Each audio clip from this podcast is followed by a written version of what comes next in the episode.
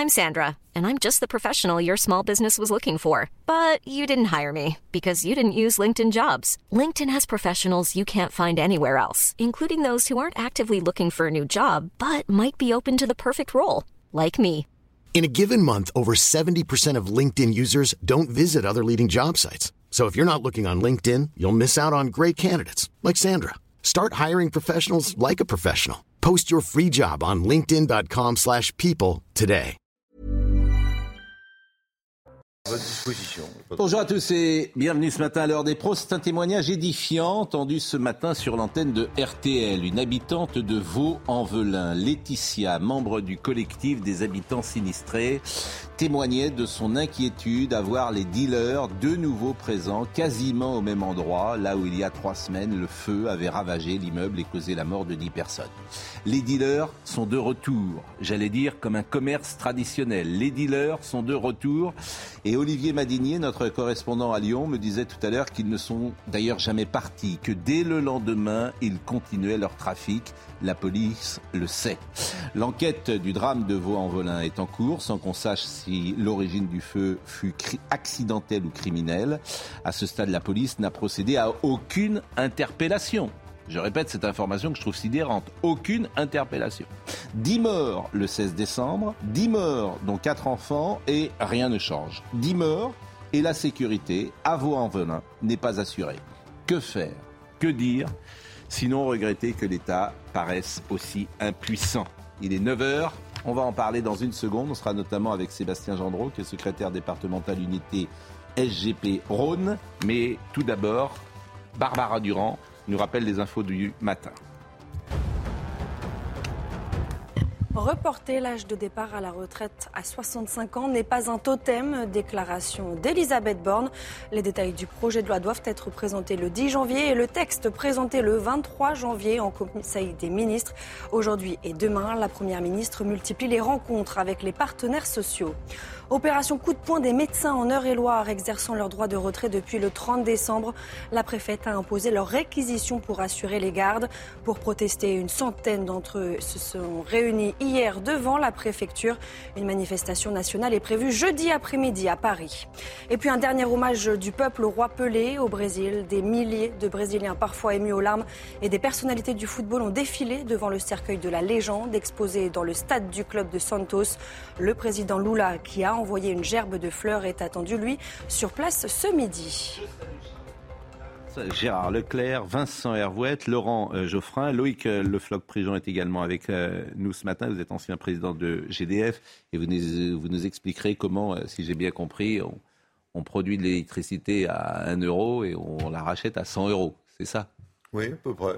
C'est- un résumé, mais enfin, on va revenir. et- es également président de, Ouais. de la branche industrie du mouvement patronal éthique. Donc, euh, Et on ne je sort pas du système tarifaire européen. On se fait enfumer par les Allemands euh, depuis Absolument. euh, des mois, euh, mais on sort pas du système pour faire plaisir aux Allemands. Alors que les Espagnols et Je- je les plus à Portugais sont fait sortis. plaisir parce que mes amis allemands, ça leur fait pas plaisir non plus. Donc il y, a- y quelque chose. Qui, Donc eux ont fermé leur centrale et c'est nous qui payons l'addition. Absolument. Donc on est nuls. Oui, ah, complètement. On est Non mais méprisable. on est méprisable. Non mais Et faut le dire parce qu'il faut dire les Méprisable choses. C'est un scandale français Absolument. et on ne fait rien. Oui. Et c'est nous qui payons. Et c'est nous qui payons. Bon, bah écoutez, Et- bienvenue, et, bienvenue mais, en France. Mais on va payer encore plus cher si jamais on, bienvenue en. France. Parce que, parce l'industrie va disparaître. Elle ne Non peut pas rester. bien- bienvenue en France. Et le ministre il sait tout ça, Monsieur le Maire, mais il ne prend pas d'avis. Il change C'est-à-dire qu'il continue Ouais. à considérer que faut faire il plaisir il existe un marché de l'électricité qu'il faut réformer.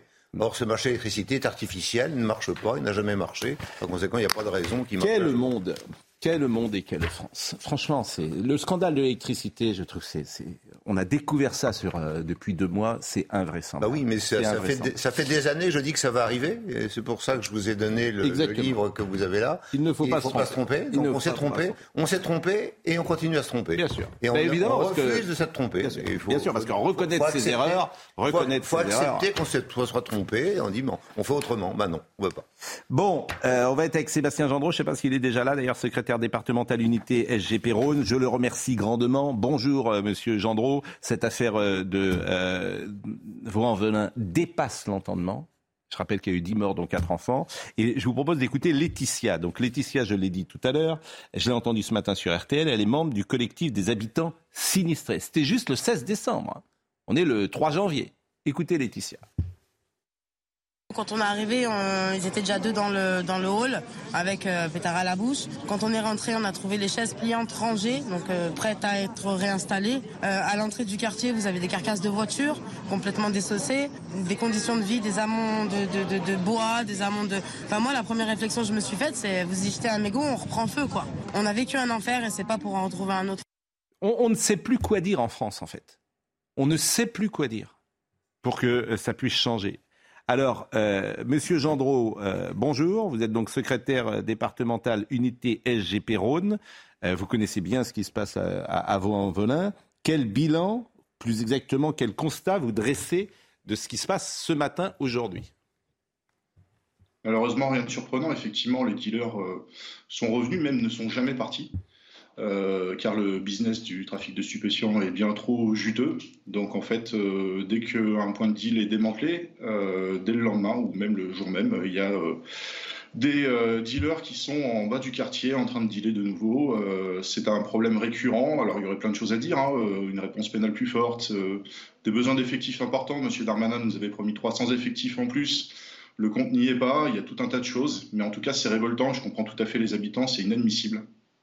Et oui, mais une fois qu'on a dit ça, moi je bien tous les matins dire la même chose, mais qu'est-ce qu'on fait? Moi je ben, passe mon temps à dire qu'il faut changer de logiciel. mais qu'est-ce qu'on fait? Je veux dire, qu'est-ce qu'on fait? Qu'est-ce que vous proposez? Qu'est-ce qu'il faut faire? Alors, je pense que ça, c'est une réponse politique. Je pense qu'il faut interpeller les politiques. Moi, je suis représentant du personnel. Euh, je vais parler au nom des policiers. On a besoin de monde, on a besoin de moyens, on a besoin de temps aussi pour faire des enquêtes. Après, euh, quand on demande de démanteler des points de deal, d'interpeller un dealer en bas, euh, j'ai envie de vous dire que j'ai donné une expression qui est particulière, mais c'est vider la mer avec une petite cuillère, puisqu'il y a quelqu'un derrière. Donc il faut travailler sur le fond, il faut travailler sur les dealers les trafiquants, donc ça demande du temps. Derrière, il faut sécuriser les quartiers. Donc ça aussi, euh, je pense qu'au niveau de la mairie, il y a tout un tas de choses. Hein. Il y a un réménagement du quartier, mais tout ça, je suis désolé de vous le dire, c'est une réponse politique. C'est à eux d'agir. Hein. Après, la réponse pénale, et eh ben, donner des moyens aussi à la justice. Il faut que les choses bougent. Effectivement, on parle toujours de la même chose. Et euh, ceux qui sont en souffrance, ce sont les habitants. C'est inadmissible. Je suis d'accord avec vous. Thibault de Montbrial était avec nous ce matin. Il était chez Laurence Ferrari. Euh, il imaginait une opération coup de poing. Écoutons-le.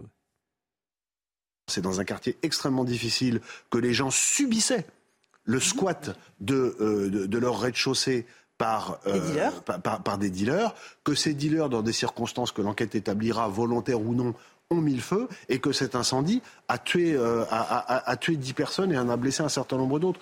Donc on, on, comprend bien que quand je préconise euh, depuis longtemps des opérations coup de poing avec du bouclage de zone complet, ça n'est pas euh, pour faire plaisir à telle ou telle frange extrémiste de la population, c'est parce que les premiers à demander à ce qu'on remette de l'ordre dans notre pays, ce sont les gens qui habitent dans ces quartiers. Non, mais la réponse politique, euh, je ne sais pas ce qu'il faut faire, mais en fait, c'est intolérable. On ne peut pas, euh, pendant des années, euh, rapporter les mêmes faits sans que rien ne change et sans qu'on imagine des solutions plus radicales. alors, moi, je veux bien qu'on envoie l'armée pendant trois mois dans ces quartiers pour, en, opération de sécurité, comme l'armée est d'ailleurs présente parfois dans les gares pour protéger les uns les autres. Je ne sais pas ce qu'il faut faire. Je ne sais pas, j'ai jamais été homme politique de ma vie et je ne serai jamais. gouvernement parce que là vous nous interrogez. Oui, mais enfin, vous comprenez bien que c'est. ça ne va pas. mais vous comprenez bien que c'est invraisemblable que quand, quand, hier je disais la parole publique est décrédibilisée, ça s'est passé le 16 décembre. Vous répondre, mais c'est difficile parce qu'ils sont pas là. Donc Mais ils sont pas là, ça fait 40 ans qu'ils sont là. Je ne suis pas. Ça fait 40 ans. Sont pas là pour répondre. Arrêtez de. Mais, mais je vous, mais je vous reproche pas à vous. Je dis ça fait 40 ans qu'ils sont là. Ben oui, mais Donc qu'est-ce qu'on fait? Ils vont vous répondre qu'ils ont fait 400 opérations dans tel quartier, ils vont donner 22 exemples. C'est pas compliqué. Hein. Il faut peut-être attendre le mois de mars, parce qu'au mois de mars, il y aura le 20e anniversaire de la loi qui avait été euh, promulguée avec un, un, grand débat hein, et beaucoup de protestations de la loi qui interdit l'occupation d'immeubles, de halls d'immeubles, etc. C'était en 2003, c'était en mars 2003. 20 ans. Il y a deux solutions. Il y a une chose sur laquelle vous avez totalement raison, c'est que c'est intolérable. Et d'abord intolérable pour les gens qui vivent dans ces quartiers. C'est quand même ça qu'il faut sans arrêt répéter. À partir de là, vous avez deux solutions. Soit vous continuez en améliorant ce qu'essaye de faire euh, le gouvernement. Darmanin insiste beaucoup là-dessus, c'est-à-dire une série d'opérations. Alors ils ont des bilans, ils disent qu'ils ont euh, saisi 96 tonnes de, de, cannabis l'an dernier, c'est plus, ils ont mis 226 000 amendes, c'est plus, etc. Pour l'instant, ça marche pas. Ils ont essayé, ils prétendent, ils disent avoir démantelé 600 euh, points de deal. Le problème, c'est qu'il y en a toujours à peu près 4000. C'est-à-dire qu'ils en démembrent, ils les démembrent d'un côté, ils se recréent à côté. Alors, soit il y a une solution, je ne sais pas laquelle, je ne pense pas comme, vous que ce soit l'armée, parce que l'armée, ça n'a rien à voir. L'armée, quand elle fait des, rondes de, vigile, euh, c'est pas comme ça qu'on va s'attaquer au point de deal, je crois pas. Donc il y a peut-être d'autres moyens, peut-être des opérations coup de poing, j'entends ce que disait euh, Montbrial, je sais pas, moi je suis pas un spécialiste de maintien Monsieur Gendreau, comment ça se passe ailleurs je, Simplement, comment je ça en un mot, parce que Non, mais vous dites qu'il n'y a pas de solution, donc si, je veux bien vous laisser parler. L'autre solution, c'est peut-être d'essayer de réfléchir à voir ce qui se passe ailleurs. Je rappelle que la France est le pays qui est le plus répressif. Ah oui, vous voulez légaliser. Eh ben, en tout cas, ça mérite. Oui, je suis pas le seul légaliser. En tout cas, non, mais ça, vous, c'est bien. Non, mais ça. Bah oui, c'est ce qui se passe dans des pays aussi aussi extrêmes que l'Espagne, que les Pays-Bas, que l'Allemagne, que voilà. Non, mais franchement, euh, Gérard. Mais je suis pas. Franchement, c'est pas sérieux. C'est pas sérieux. Mais je dis pas que c'est pas sérieux. C'est pas sérieux, Gérard. Les ravages de la drogue, vous n'êtes pas sérieux. je suis tout à fait. Vous n'êtes pas sérieux à légaliser le cannabis en France. Franchement, vous n'êtes pas sérieux. Je dis Franchement, c'est pas et c'est même grave. Mais non, je pourquoi est-ce qu'ils l'ont légalisé dans les autres pays ils n'ont rien à faire. Ah bah voilà. Oui, bah alors si vous n'avez rien à faire de rien, on peut pas discuter là. Hein et pourquoi quand les quand les non vaccinés sont réintégrés, quand les non vaccinés sont réintégrés dans le monde entier, vous en fichez. C'est ce que vous me répondez, que vous n'en avez rien à fiche de ce qui se passe à l'étranger. Bah je vous réponds pareil. Mais il faut argumenter. Moi j'ai des arguments pour ne pas ah, Moi j'ai des arguments. La drogue, la drogue, le cannabis, c'est un drame XXL pour les gosses. XXL, ça bousille les cerveaux. Oui, mais on, a le record de consommation. On a le record de consommation. Eh bien, eh bien, et, et, avec la plus grande. Eh bien, faut attaquer. Eh bien, faut attaquer les consommateurs. C'est ce que je vous dis en permanence. Alors, ça, ah ben c'est pas autre chose. Si, le problème c'est qu'on a un million de consommateurs quotidiens. C'est pas autre chose. Faut attaquer durement les consommateurs. Un million de consommateurs quotidiens. Faut attaquer durement les consommateurs. Un million de consommateurs quotidiens. Allez-y. Allez. Et 4 millions en sur, sur, la question de la légalisation, vous preniez l'exemple par exemple des Pays-Bas, Pays-Bas dans lequel l'héritière du trône est aujourd'hui sous protection, elle ne peut plus se rendre à l'université en raison d'un procès justement de la drogue qui se tient. Moi je veux bien qu'on légalise le cannabis, mais ces gars-là, ils font leur blé sur la cocaïne. Laissez terminer. Les Pays-Bas ne sont pas les seuls exemples. Laissez terminer. Non mais d'accord. Ce que je veux dire, c'est que le trafic continue partout où le cannabis a été légalisé pour une raison extrêmement simple. Il y a la question de santé publique que soulève Pascal et en l'occurrence je suis absolument d'accord avec lui. Mais il y a la question de stricte sécurité. Vous nous parlez de légalisation sur le terrain de la sécurité. Ça n'a aucun sens, mais aucun ah sens. Ah, D'abord parce que le trafic. ce que montrent les expériences. mais alors on fait quoi? On fait quoi? On légalise la cocaïne? Parce qu'il n'y a pas de trafic en Espagne. Et le Portugal. Il n'y a pas de trafic en Espagne. La situation, justement, vous plaisantez. semble-t-il moins grave Non, vous savez pourquoi La situation n'est pas moins grave dans la mesure où quand vous légalisez, vous avez un taux de substances actives extrêmement faibles. Or, eux, ils sont, pour vous dire, pour légaliser, c'est 0,2 pour le cannabis. Aujourd'hui, ce qui se vend, par exemple, dans les, dans les, toujours... dans les, écoutez-moi juste simplement, dans les halls d'immeubles, dans les halls d'immeubles, le taux de THC, il est à 20. Vous croyez que les consommateurs, il y a, en plus, si l'État légalise, il y aura des taxes. Donc eux le vendront moins cher. Donc c'est un cercle vicieux. Vous avez d'un côté une consommation entraînée parce qu'elle sera légale et certains jeunes y succomberont parce que ce sera possible de le faire. Et de l'autre côté, sur le plan strict de la sécurité, ça ne changera rien. C'est pas ce que montrent les expériences qui ont eu lieu dans Alors, plusieurs pays. donnez-moi un exemple précis. Hein, bah, je vous dis la sécurité. Portugal, ah oui, la sécurité va mieux. Bah, sur le terrain de la drogue, le trafic de drogue. Il y a deux choses. Soit on nous dit la France est une situation catastrophique par rapport aux autres pays. Et dans ce cas-là, ça veut dire que ça va quand même mieux ailleurs. Soit je vous réponds que dans les pays où ils ont légalisé, ça semble, ça semble aller mieux. Il y a plusieurs États américains qui l'ont fait. Ah il y a des expériences. Euh, monsieur Jean... je ne sais pas si Monsieur Gendreau. Non, mais les États qui l'ont fait ont eu une amélioration. Enfin, Monsieur Gendreau, regardez le dossier. Monsieur Gendreau, je ne sais pas si vous avez un avis. Ça marche. Monsieur Gendreau, Monsieur Gendreau, je ne sais pas si vous avez un avis précis sur ce dossier. Est-ce que de légalisation ou non C'est pas moi qui, vais vous dire que je suis pour la légalisation du cannabis, effectivement. Hein. Euh, au niveau de la santé publique, c'est euh, catastrophique. Après, ce qu'il faut voir, je pense qu'il y a un gros travail de coordination internationale à faire avec les pays qui, euh, qui produisent le cannabis. Il y a peut-être des choses à voir, les aider euh, dans une autre culture, les aider peut-être financièrement, économiquement. Euh, il y a plein de choses à faire, mais non, je pense que c'est une catastrophe au niveau santé publique. Je pense qu'on est. On est C'est-à-dire que les mêmes qui voulaient nous imposer le masque veulent nous imposer la légalisation du cannabis. Franchement, mais on marche sur la tête parfois dans ce pays. Vincent, de dire. Donc le Canada marche sur la tête. Voilà. Mais, au Canada, il n'y a pas de baisse de la ah, consommation. Ah, je pensais que vous vouliez ah, intervenir. Bon, en tout cas, simplement ne faites pas dire ce que je n'ai pas dit. C'est-à-dire que moi, je dis, il faut trouver une solution. Oui. Soit il n'y a pas de solution miracle. la répression, Alors, monsieur... mais pour l'instant, on n'y arrive pas. Soit on essaye autre chose. on n'essaie pas la répression, mais on n'essaie pas la répression. Arrêtez sur des territoires qui sont depuis longtemps abandonnés. On va avoir le préfet. les tiennent bien en main. A priori, on va avoir le préfet. Je l'espère. Dans ces quartiers-là uniquement, c'est aussi dans les beaux quartiers. Mm-hmm. Oui, bah oui.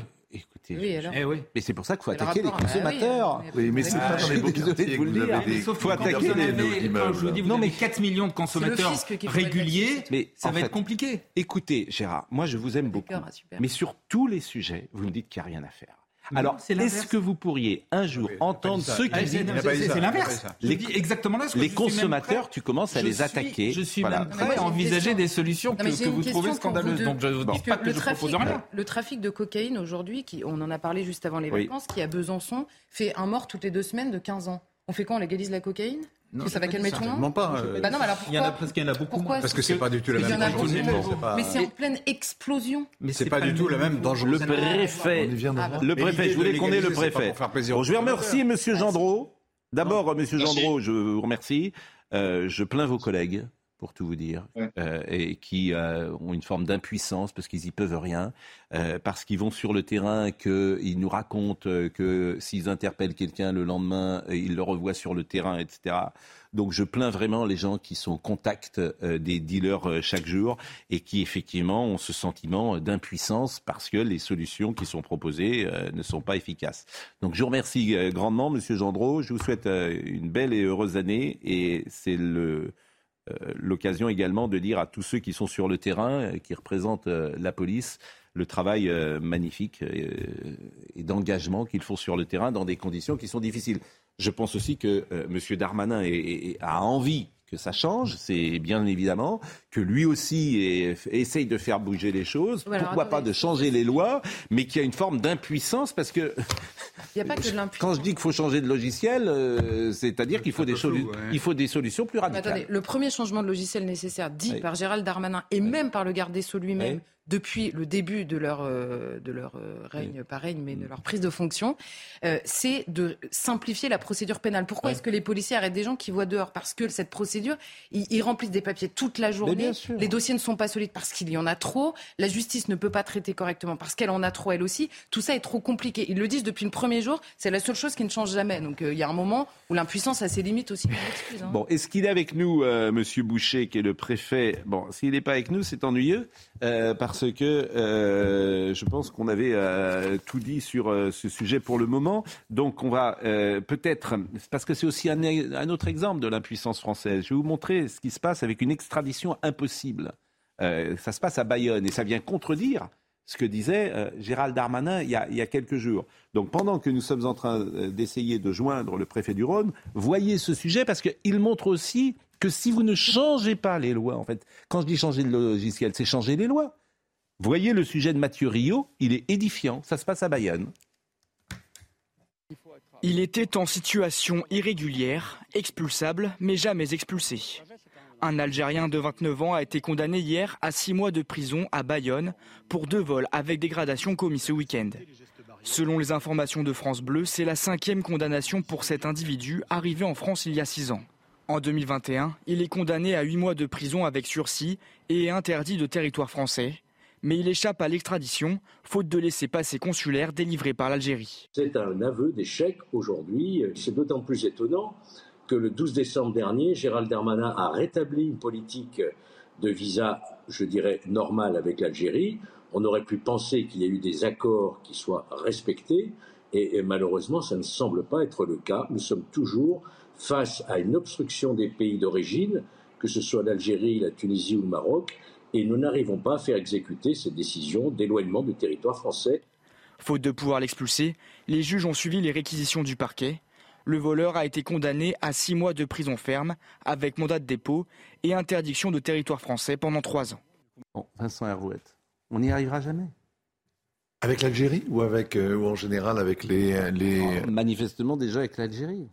Ah ben avec l'Algérie, oui, les voyages à, grand renfort de communication et, et en groupe, hein, parce qu'à chaque fois il y a une flopée de ministres euh, à Alger n'ont jamais euh, donné des fruits, n'ont jamais été très efficaces. Il y a un effet d'affichage, mais les laissés-passer consulaires il faut quand même, bon, il y a quand même des nuances. C'est-à-dire qu'au début, il y a quelques laissés-passer consulaires qui arrivent, on se dit, tiens, les choses s'améliorent, et puis très vite, ça se grippe, et au, bout du compte. Euh, donc, donc il n'y a pas de solution. La solution avec l'Algérie est compliquée, d'autant qu'on est dans une. Pardonnez-moi de vous dire ça, hein, dire que c'est compliqué, c'est toujours facile, mais euh, c'est vrai qu'on est dans un rapport de force euh, qui ne s'avoue pas tel quel. C'est que vous avez un. On a besoin du gaz. Vous avez des dirigeants algériens qui sont assis leur trône repose essentiellement sur la détestation de la France, pour dire les choses à peu près simplement. Il y a une détestation de la France qui est soigneusement entretenue et il n'y a aucune raison de, de, lui rendre service. On est dans un rapport de force qui, hein, qui, se, qui ne s'avoue pas.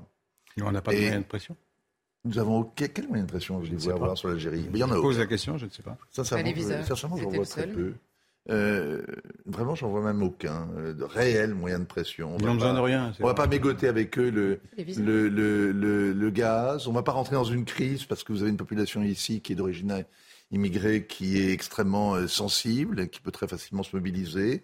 On a un problème de terrorisme, un problème de sécurité à régler. Et là, les Algériens peuvent nous rendre des services. Ils peuvent jouer aussi contre, d'ailleurs. Ils peuvent jouer les deux hein, euh, au Sahel hein, et sur le territoire français on est extraordinairement dépendant et on n'a aucun moyen de s'en affranchir, même intellectuellement.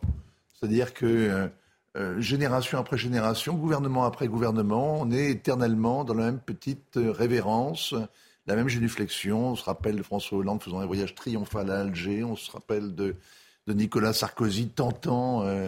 Crime contre l'humanité Pardon? Crime contre l'humanité. Le mot d'Emmanuel Macron. Alors on est toujours dans cette espèce de, repentance qui ne veut pas euh, s'assumer, mais qui quand même, grosso modo, on a, on a honte de ce qu'on a fait ou ce qu'on n'a pas fait en Algérie. D'ailleurs, on n'en sait plus rien, parce que euh, ceux qui écrivent l'histoire ne sont pas forcément ceux qui la, la professent. On, on organise des comités de, scientifiques, du moins côté français, ce côté algérien. le travail de Benjamin Stora, le, travail de Benjamin Stora ne vous avait pas convaincu? Bah ah, pour, dire la vérité, je ne l'ai pas lu. Je n'ai pas lu ce qu'il a fait. Mais bon, j'ai vu que c'était la complète habituelle, oui. Oui, oui, oui, oui, oui. Mais bon, c'est très difficile. Hein. Euh, je veux dire, il y a d'un côté, vous avez un pays qui vit, qui a comme mythe fondateur, qui a comme. C'est quoi l'unité des Algériens aujourd'hui? Qu'est-ce qui unit les gens du Sud et les Kabyles? Qu'est-ce qui. C'est quoi? C'est la guerre de libération. C'est vraiment hmm. cet affrontement constant, c'est-à-dire le souvenir des, des, années très dures qui ont suivi la conquête en 1830 mm. et des années très dures qui ont précédé euh, l'indépendance en 1960. Vous avez là deux parenthèses extraordinairement cruelles, violentes. Et puis entre les deux, vous avez eu une cohabitation, on ne parle pas de fraternisation, hein, on a une cohabitation, une coexistence mm. plutôt heureuse des communautés. Euh, vous avez donc deux mémoires qui mm. s'affrontent. Et la violence terroriste qui a été celle qui a permis à l'Algérie de, se, de prendre son, envol, son indépendance. C'est une période abominable qui est très difficile de regarder en face. Parce que vous plaignez. Mais convenons que la présence française de 18 ans. On est stupéfait que 10 morts à Vaux-en-Velin soient oubliés au bout d'un mois, même pas au bout de trois mm. semaines, passés par profits et pertes. Mais les morts de la guerre d'Algérie et les, les, victimes des attentats terroristes, ils ont été passés par profits et pertes depuis bien plus longtemps. Hein. oui convenons que la présence française de 1830, de 1830 jusqu'à 1954 et de la Toussaint Rouge n'a pas été euh, positive pour euh, ceux qui étaient sur place euh, bah, depuis de nombreuses années, avant, avant, avant la présence française. Convenons-en qu'elle n'a pas été qu'un succès. Quand même, mais je vous dis pas du tout ça. Bah non, mais moi je vous le dis. Je vous le dis que, les musulmans qui vivaient sur le territoire de, France n'avaient pas les mêmes droits que ceux qui venaient de Paris. La conquête, a été, la conquête a été une épouvante. Oui L'indépendance a été une épouvante. Entre les deux, il y a eu une période qui est tout à fait différente. Oui. Où il y a Avec des droits qui étaient différents pour les musulmans. Vous avez eu la mise en culture de la bitidja, vous avez eu la, la découverte du gaz et du, dans le Sahara, vous avez eu des routes. Il y a eu des révoltes. Il y a eu des révoltes. bien sûr, il y a eu des révoltes qui ont été matées de manière. J'entends, mais convenons d'ailleurs que le principe même de la colonisation. Ah non, mais je vous dis pas du tout le contraire. Bah, moi, je vous le dis. Euh, vous voyez ce que je veux dire Oui, oui, vous avez raison. Je, précise que le principe même de la colonisation, même si tout le monde le faisait, même si l'Angleterre le faisait, c'est une histoire sanglante, c'est une histoire tragique. Donc n'était pas n'est pas forcément pour les. Et d'ailleurs, on le voit aujourd'hui. On voit pas du tout. 60 ans après l'indépendance, on n'en sort pas. on je suis d'accord. Mais je me fais. On va marquer une pause. On va marquer une pause. Je voudrais pas qu'on fasse un débat sur l'Algérie et on essaye de vous joindre le. Mais on est tous en bon. On peut être d'accord sur beaucoup de points. Ah, il est connecté, euh, monsieur le préfet Boucher. Euh, je vous remercie, monsieur le préfet. On est, comment dire, surpris quand j'entends tout à l'heure monsieur Gendreau nous expliquer que dès le lendemain de, du drame de Vaux-en-Velin, les dealers faisaient leur trafic. Je ne peux pas vous dire autre chose. Je, je, suis surpris ou je ne le suis plus d'ailleurs, mais je trouve ça absolument incroyable. Mais vous allez pouvoir euh, nous donner euh, votre avis sur ce qui se passe euh, à Vaux-en-Velin dans, dans une seconde. À tout de suite. Je remercie le préfet du Rhône, Yvan Bouchier, qui va être avec nous dans une seconde pour nous donner des informations sur la situation sur place à Vaux-en-Velin. Mais tout d'abord, Barbara Durand nous rappelle les titres. Les urgences de l'hôpital de Thionville en Moselle fonctionnent de manière très dégradée. Selon une source syndicale, 55 infirmiers et aides-soignants sur 59 ont été placés en arrêt maladie. Le plan blanc a été activé. Si la prise en charge des urgences vitales reste opérationnelle, les autres patients, eux, sont orientés vers d'autres établissements. Le prix du carburant repart à la hausse, plus 18 centimes par litre en moyenne en une semaine. Pour compenser cette hausse, certains d'entre vous pourront bénéficier d'un nouveau chèque de 100 euros. Pour cela, il ne faut pas gagner plus de 1314 euros net par mois si vous êtes une personne seule.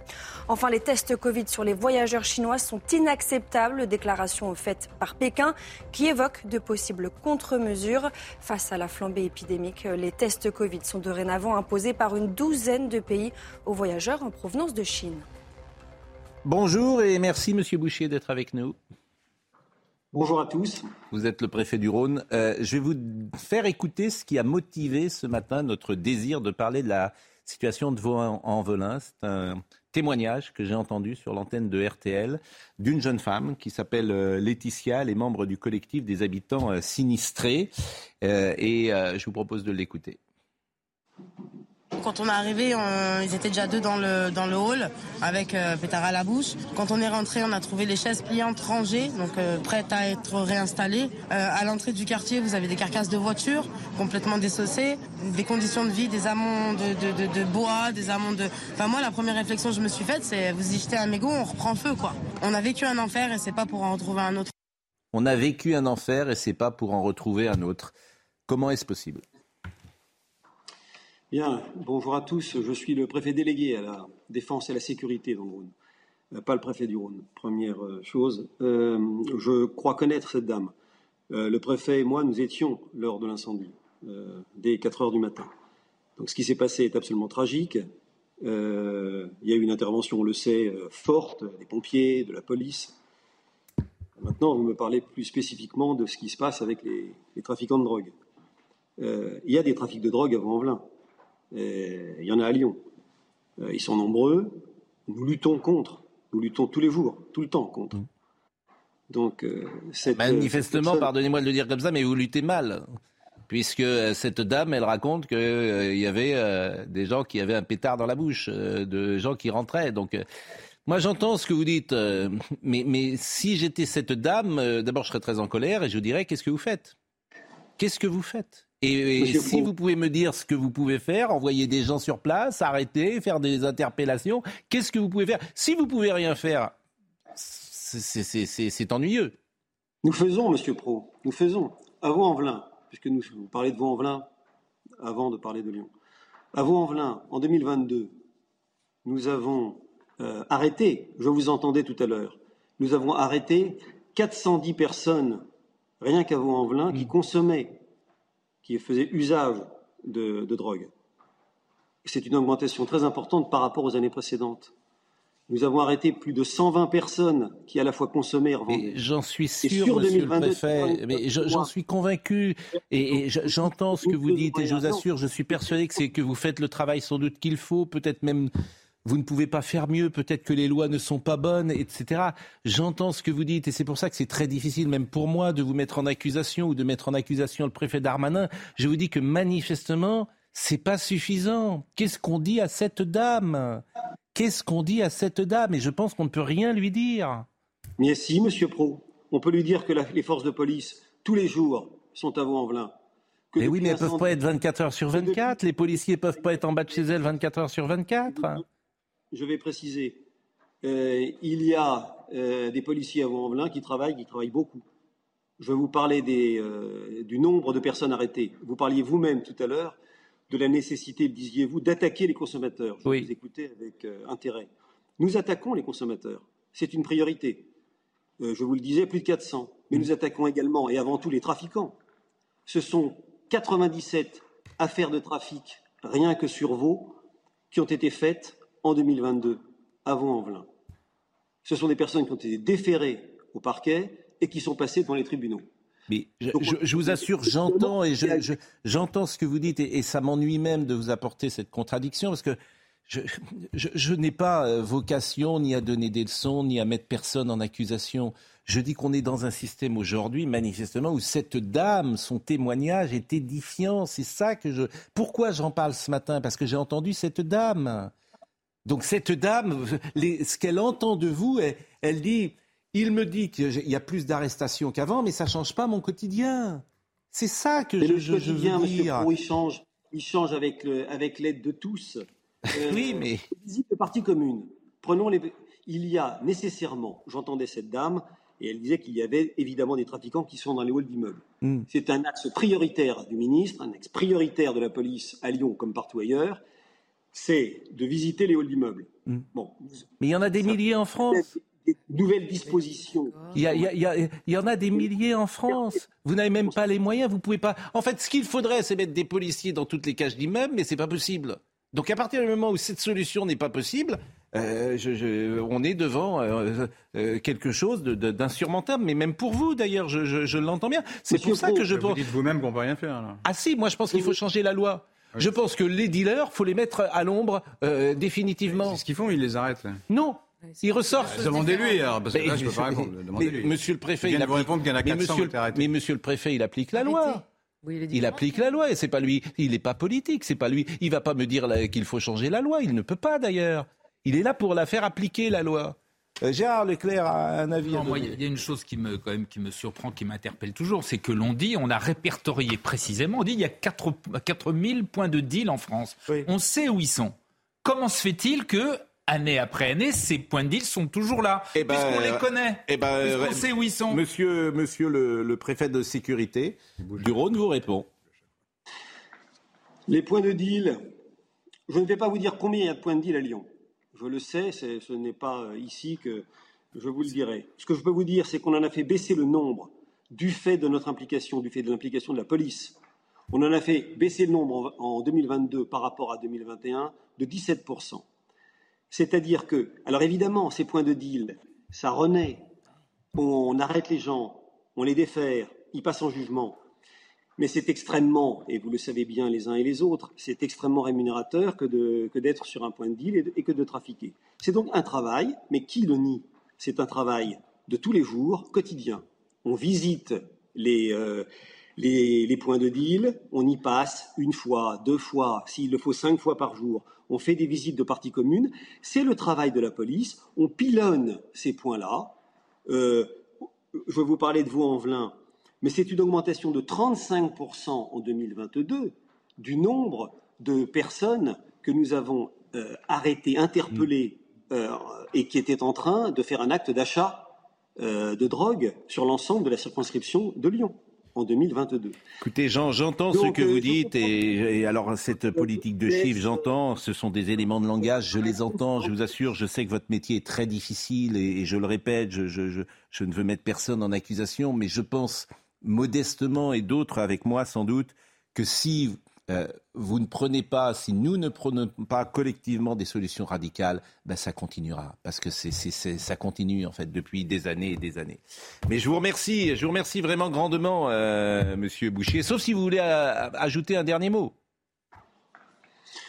Euh, ben je, j'aurais, je vous dirais simplement, je reste sur les affaires policières qui sont de mon ressort. Depuis l'incendie, nous avons arrêté 60 personnes à Vaux-en-Velin en lien avec le trafic de drogue. Oui, mais par exemple, où, en est l'enquête là? Là, on me dit qu'il y a eu zéro interpellation sur cette enquête, c'est vrai? L'enquête, Monsieur Pro, est confiée à deux juges d'instruction, hmm. des commissions rogatoires, euh, des enquêteurs euh, qui oui, mais répondez à ma question. Est-ce qu'il y a eu une interpellation sur cette euh, enquête? Il ne m'appartient pas de commenter une enquête qui est placée sous l'autorité d'un juge d'instruction. Ah oui, j'entends bien, mais bon, Là aussi, je comprends, vous êtes euh, euh, forcément dans, votre rôle. Et... Mais mais mais il y a eu zéro interpellation. Si l'enquête n'est pas terminée, c'est normal. On fait l'enquête, c'est on interpelle après. Alors alors, pas interpeller avant de finir à voir les, les résultats de l'enquête. Bon, en tout cas, je vous remercie d'abord grandement de venir parce que je pense qu'il faut témoigner. Je pense que vous avez raison. Je pense qu'effectivement, je, je, je, ne mets pas en cause le travail euh, que que vous faites, l'engagement qui est le vôtre et, et votre volonté sur le terrain, bien évidemment je, pense à cette femme et, c'est pour cela qu'on avait euh, ce matin déclenché ce, sujet. Je vous remercie grandement en tout cas, grandement et permettez-moi de vous souhaiter euh, une belle et heureuse année dans des conditions qui ne sont évidemment pas faciles sur euh, le terrain. On va parler de l'électricité dans une seconde. Une seconde en disant que attention, nous légiférons, hmm. nous faisons des décrets, nous prenons des normes et règlements, hmm. nous ne regardons jamais quelle est l'efficacité du phénomène. Donc c'est ça le sujet qui est là et que nous allons retrouver sur bien d'autres endroits. C'est-à-dire qu'on on fait ce qu'on appelle, que j'appelle une politique de gribouille. C'est-à-dire qu'on ne regarde pas ce qui se passe. Euh, il y a un policier qui m'envoie un petit texto. Euh, je suis devant ma télé, je regarde votre sujet. Si ce n'était pas aussi dramatique, ce serait risible. Euh, rappelez au préfet que les consommateurs qu'il dit interpeller, tout comme les petits dealers, ne sont jamais sanctionnés. Et voilà. L'unique sanction infligée aux consommateurs est une AFD, amende forfaitaire délictuelle, faite pour récolter de l'argent et non pour lutter contre les trafics. La seule lutte efficace contre les réseaux de trafiquants reste l'investigation sur du long terme, mais pour cela, il n'y a pas de personnel ni de budget, sans parler du manque de courage et de volonté politique. Et euh, je peux le citer, puisqu'il était venu sur ce plateau, il avait écrit euh, Je suis flic et ce soir je vais me suicider », c'est Marc Lamola qui dit ça. Donc euh, voilà, et je vais, monsieur le préfet, il n'y si je lui, euh, ce n'est pas de son ressort ce qu'il dit là, puisque c'est une volonté politique. En tout cas, euh, ces témoignages sont, sont, édifiants. Bon, on va parler de l'électricité, de l'énergie, et je voudrais simplement, parce que on a découvert ce dossier qui est emblématique de la France, je voudrais que vous nous rappeliez, parce que c'est pas clair pour tout le monde, le système d'électricité européen qui fait que on produit de l'électricité qui nous coûte un euro, et on l'achète à 100. Euh, j'ai dit tout à l'heure, c'est sans doute pas ce rapport-là. Mais expliquez-nous euh, la, comment dire, ce qui se passe euh, en Europe et comment on achète notre électricité. Chacun produit son électricité et nous produisons, nous, un maximum d'électricité avec le nucléaire et l'hydraulique. C'est 85% de l'électricité. Et nous le produisons à un coût qui est toujours le même. Il n'a pas varié. Euros, je crois. Quoi? 42 euros 42 euros, peu importe. C'est l'ordre de grandeur. Il n'y a pas varié, ni sur le, euh, le nucléaire, ni sur l'hydraulique. Donc ça n'a rien à voir avec, euh, par exemple, ce qui se passe en Donc, Rien à voir. Donc, ce, que, ce, que, ce qui s'est passé, c'est qu'on a voulu unifier un marché d'électricité, quelque chose qui n'existe pas. Pourquoi ça n'existe pas un marché d'électricité? Parce que l'électricité, c'est un, c'est pas un produit comme les autres, comme le gaz ou le pétrole qu'on stocke, ça ne se stocke pas quand on parle du stockage d'électricité, en fait, on fait un abus de langage. On transforme un produit, mais on ne stocke jamais l'électricité. Donc, on est toujours avec l'électricité dans une nécessité absolue d'avoir une production équivalent à une consommation. Dès que la consommation augmente, c'est-à-dire lorsque vous appelez, à ce moment-là, il faut appeler quelqu'un. Le système européen. Et on a fait ça en France avec. Et qu'est-ce qu'on faisait? C'est-à-dire qu'on avait une tarification. Et on avait des tarifs de, couleurs, etc. Selon le, moment où vous demandez l'électricité, mmh. elle est plus ou moins chère puisque l'électricité la moins chère, c'est celle qui est la base. C'est le, système européen, expliquez-moi. C'est le système, c'est le système français. Hmm. les Européens ont voulu absolument casser ce système français qui nous donnait une compétitivité extraordinaire. C'est qu'on avait l'énergie, serment électrique, deux fois moins cher que nos voisins. Ça s'est passé quand ça? Quoi? Ça s'est passé quand? Ça s'est passé euh, dans euh, au, euh, enfin, le, le, le, le, SWIFT. C'est fait sous Sarkozy 2010 euh, avec la rente. D'accord. C'est-à-dire que qu'est-ce qu'ils ont demandé? Ils ont demandé à ce que un, on casse EDF hmm. en trois morceaux de manière à ce que on sépare bien la production de transport et de la distribution, mmh. petit et deux, que pour créer un marché d'électricité, marché qui n'existe pas, puisque comme je vous l'ai dit, à chaque fois qu'on produit, il faut consommer. Donc a priori, il n'y a pas de marché. Bon, mais il fallait créer un marché parce que sous-entendu, mmh. un marché, c'est bien pour le consommateur, parce que le consommateur trouve son, euh, son beurre, dès qu'il y a un marché, c'est bon. La concurrence, c'est bon. Hein, mm. c'est ça le, principe euh, mm. de la Commission européenne. Mm. Donc on est arrivé à créer un marché à partir d'une électricité vendue par EDF, 25% de sa production euh, euh, historique, 25% au prix coûtant, de manière à créer des fournisseurs qui vont passer des contrats avec les clients et qui ne font ni la production, ni le transport, ni la distribution. Bon, c'est un peu compliqué, j'espère que tout le monde comprend, mais c'est pas notre intérêt, quoi, de toute façon. Mais pourquoi on a fait ça si pas, c'est pas notre intérêt Parce que d'un côté, d'un côté, les, Européens exigeaient qu'on le fasse et on était de plus en plus faible dans la discussion. Vous vous souvenez, à l'époque, euh, le président Sarkozy, hmm. on lui a dit, puisque vous n'obéissez pas, vous avez 20 milliards de pénalités. Donc euh, il a dit, bon non, moi j'accepte, j'accepte la rente. C'est ça qui s'est passé, juste après les, les événements de 2008. Euh, sur euh, la monnaie. C'est ça qui, c'est comme ça que ça s'est passé. Et, d'autre part, euh, le, les, les Européens étaient contents de, de diminuer la compétitivité de la France, de la France parce que nous vendions notre mm. électricité supplémentaire à des prix qui nous rémunéraient. Aujourd'hui, on est d'accord que si on produisait notre électricité, si on était indépendant, et on pourrait l'être, à 85%, c'est ce que vous dites, ça nous coûterait moins cher si on le faisait. Mais pourquoi alors les Espagnols ils sont sortis du système? Mais pourquoi on ne sort pas de ce système? Ma solution, ma solution que je donne depuis des années, mais que je donne encore plus depuis six mois, c'est simple. Il faut sortir du marché de l'électricité. Les Portugal et l'Espagne sont sortis de ce marché. Et pourquoi on ne le fait pas? Pourquoi on ne le fait pas? Parce qu'on ne veut pas. Et pourquoi? eh ben, Parce que parce qu'on estime, parce qu'on estime, parce qu'on estime. Que nous sommes tellement mauvais d'une façon générale, que nous sommes dépendants de l'Allemagne et qu'il faut obéir à l'Allemagne. Et pourquoi on a obéir à l'Allemagne? Eh bien, parce que c'était la discussion que j'ai eue hier. Euh, moi, on me dit Bruno Le Maire, il est plutôt germanophile. Politiquement, politiquement c'est impossible de résister à l'Allemagne. Les Espagnols et les Portugais font. Moi, je dis, je dis au contraire, nous avons une position de force en France. Parce que nous avons l'électricité. Le couple, le couple, le couple, c'est ça, le couple franco-allemand. Nous avons l'électricité la moins chère d'Europe, la moins chère d'Europe, aussi bien en nucléaire qu'en euh, qu'en hydraulique et que par conséquent c'est une position de force. Alors Cette voyons. position de force, il faut qu'on arrive à dire à la Commission européenne. Faut qu'on avance. Stop. Faut qu'on avance. Bon, le couple, le couple. Oui, c'est ça, l'exigence politique, c'est ah ça l'impérieuse exigence. Vous voulez l'Europe? Il n'y a pas de couple. franco-allemand? Bon, bah, fait la quelques sacrifices. Quelques sacrifices. La corbeille de mariage éternellement. Mais, mais vous rigolez, vous dites ça au boulanger. Tiens, je vais vous montrer un sujet, William Sorin. William Sorin, il ferme 30 jours. Oui. 30, c'est pas, pas, fini Vous en fichez Non, non, on fiche pas du tout. Bon, alors voyez le sujet de Valentin. C'est même mon sujet.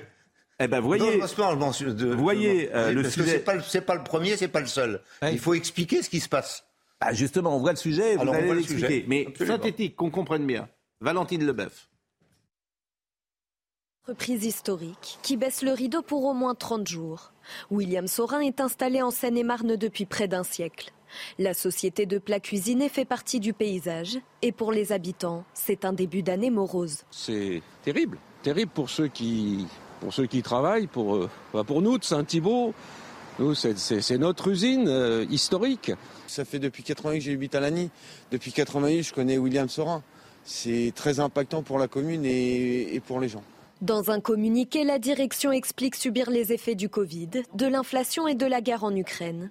Sa facture énergétique a été multipliée par 10. Avec une facture annuelle pour les énergies passant de 4 à 40 millions d'euros, cette décision est devenue inévitable pour protéger notre entreprise et ses salariés. Conséquence, 200 employés au chômage technique. Un impact sur les familles mais aussi sur les commerces de proximité, comme cette boulangerie. Avec tous les salariés qui n'ont pas de travail, bah, du coup, en fait, c'est des clients en moins. Et pour, les, et pour la ville aussi, ça impacte tous les commerçants. Les élus locaux souhaitent une action rapide pour préserver l'emploi dans le secteur. L'État devrait surtout protéger nos biens communs et euh, les, donc les, distributeurs d'énergie, eux, devraient prendre leur part en arrêtant cette augmentation exponentielle euh, des factures. De son côté, la direction a promis une réouverture le plus vite possible. Alors, je vais vous expliquer ce qui se passe. C'est-à-dire que les consommateurs, votre consommation, 15%, le prix va augmenter de 15%. Vous allez être protégé. ok?